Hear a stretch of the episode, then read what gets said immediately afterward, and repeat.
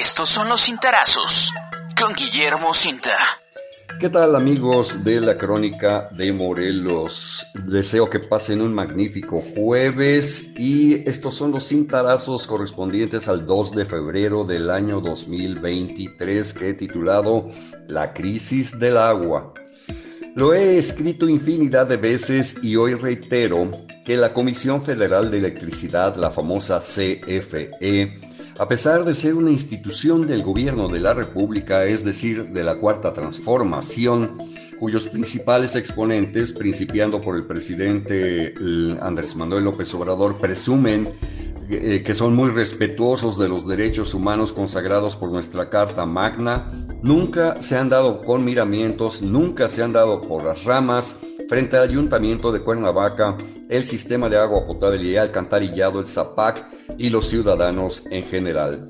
Cuando se trata de cortar el suministro de energía eléctrica a las fuentes de abastecimiento, sobre pretexto de que la comuna le adeuda cantidades millonarias, dicha empresa de clase mundial, de clase mundial entrecomillado, no se tienta el corazón ni piensa, ay, pobres cuernavacenses, vamos a preservar sus garantías individuales. No, no, no, no, no, no, no.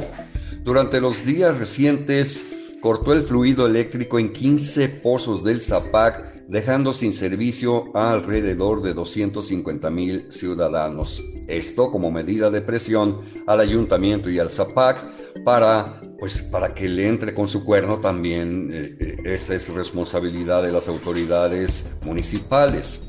Lo anterior provocó manifestaciones en algunas colonias, pero este miércoles la situación escaló con bloqueos en los accesos y salidas de Cuernavaca, así como en las principales arterias citadinas por colonos inconformes, no solo contra el Zapac por su añejo, eh, por un deficiente servicio, lo cual es añejo, sino también debido a lo que consideran acciones arbitrarias de la empresa paraestatal.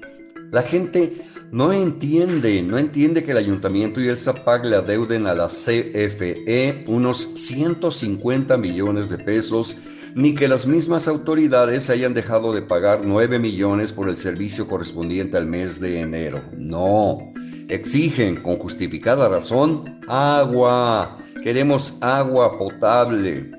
A la multicitada paraestatal le importa un bledo la gente simplemente envía a sus cuadrillas a bajar cuchillas en los postes y ahí están las consecuencias. El sufrimiento de miles de automovilistas varados, así como la pérdida de miles de horas hombre en los centros laborales y la suspensión de clases en muchos planteles, entre ellos la Universidad Autónoma del Estado de Morelos, que decidió regresar eh, este miércoles a clases virtuales ante un bloqueo que hubo en la avenida Universidad y en la zona norte de nuestra capital. Poco después del mediodía de este miércoles, en los bloqueos iniciados desde las 7 de la mañana, trascendió que el alcalde José Luis Uriostegui Salgado se había reunido con directivos de la Comisión Federal de Electricidad en el estado con quienes se comprometió a pagar una pizcacha de 3 millones de pesos de los nueve ya mencionados. De esta forma se reconectó la electricidad de los pozos y terminaron los bloqueos. Los 6 millones eh, de pesos restantes deberán ser liquidados a más tardar este viernes o de lo contrario, la comisión volverá a cortar la energía eléctrica en las fuentes de abastecimiento.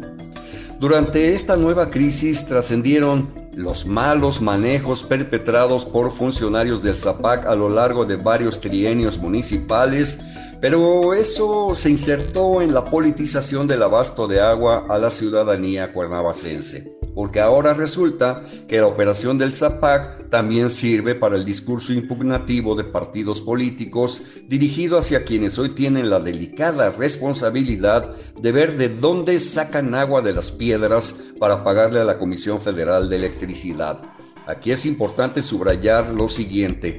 El ayuntamiento no tiene recursos para liquidar los 150 millones de, de la deuda global con la CFE ha sufrido para abonarle una lanita mes a mes. En concreto, sin la participación, sin el involucramiento de los gobiernos federal y estatal en el espinoso caso, el ayuntamiento difícilmente cumplirá sus compromisos con la Comisión Federal de Electricidad.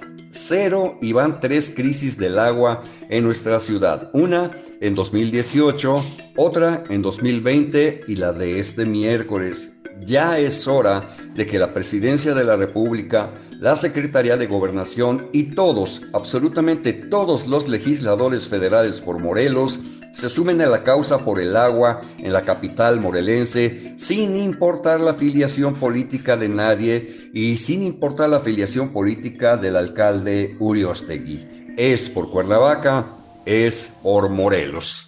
Señores y señores, les deseo a todos ustedes que sigan pasando un magnífico jueves y mañana nos volvemos a escuchar por aquí a través de la Crónica de Morelos. Puedes consultar esta columna y más contenido en www.guillermocinta.com.